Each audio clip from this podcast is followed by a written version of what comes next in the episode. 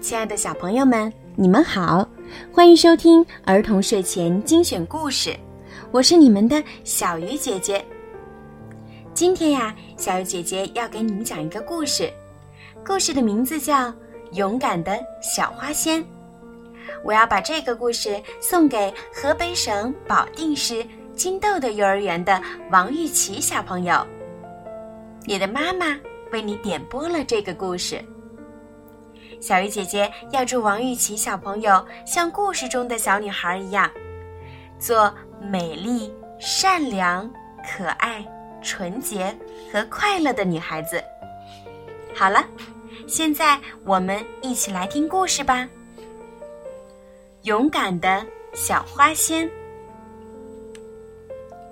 在美丽的拉贝尔大陆上，有三位勇敢的小花仙。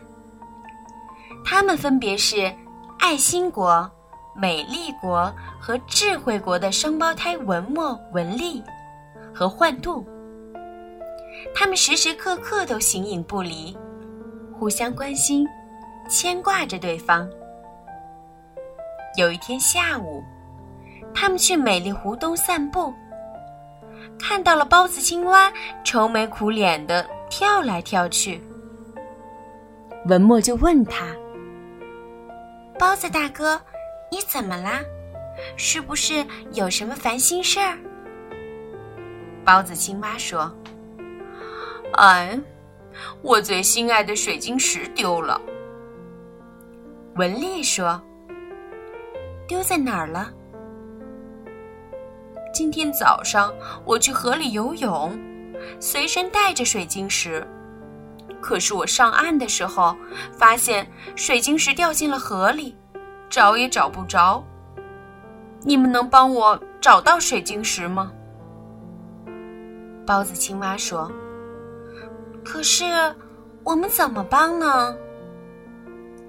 你们的奇妙花宝还没有具有会游泳的能力，只有到魔法歌剧院的奈丽尔那里。”让他帮助你们的花宝拥有这样的能力，才能帮我。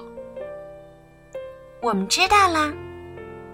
他们飞呀飞呀，来到了古灵仙地。正要进古灵秘门，就被看守秘门的库库鲁拦住了。库库鲁说：“古灵秘门不是什么人都可以进的，你们要进去就要回答我一个问题。”听好了，红口袋、绿口袋，有人喜爱，有人怕，是什么东西？辣椒。幻度不假思索地说：“你拿这种幼稚的谜语问我们，不怕别人说你低能吗？”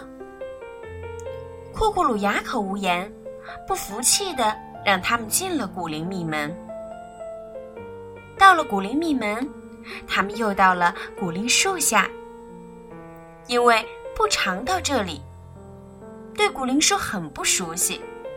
他们花了十几分钟才找到了魔法歌剧院，见到了奈琳尔。文丽跟奈琳尔说：“奈琳尔，包子青蛙的水晶石掉进湖里，找不到了。我们想帮他，你能不能帮我们的奇妙花宝学会游泳这个技能？”当然了，我马上就帮你们。”奈丽尔说。只见奈丽尔一挥魔法棒，花宝们立刻长出了鱼尾巴。奈丽尔说：“这个技能每天只能用一小时，快去吧。”谢谢。他们以最快的速度飞到了美丽湖东，跟包子青蛙说：“包子大哥。”我们的花宝都会游泳了，我们去找水晶石了。谢谢你们，你们是我见到最善良的小花仙了。包子青蛙感激地说：“小花宝们在水里寻找着水晶石，特别是文丽的花宝一梦，干得可起劲儿了。”突然，一声叫声把小花仙们吓坏了。原来。一梦在石头旁边找到了水晶石。三个小花宝上了岸，把水晶石交给了包子青蛙，围着他们的主人又蹦又跳。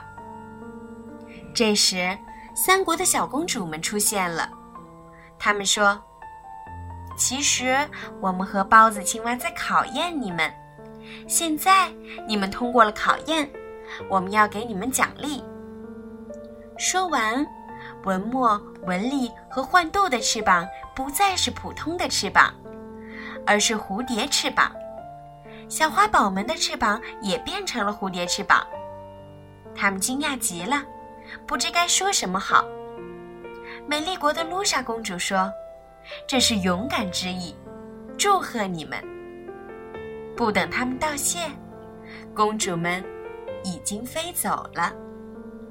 好了，小朋友，听完这个故事以后呀，我希望所有的小朋友都可以做一个。乐于助人的小朋友，在最后，我要跟所有的小朋友说一声晚安，也要跟王玉琪小朋友再说一声晚安。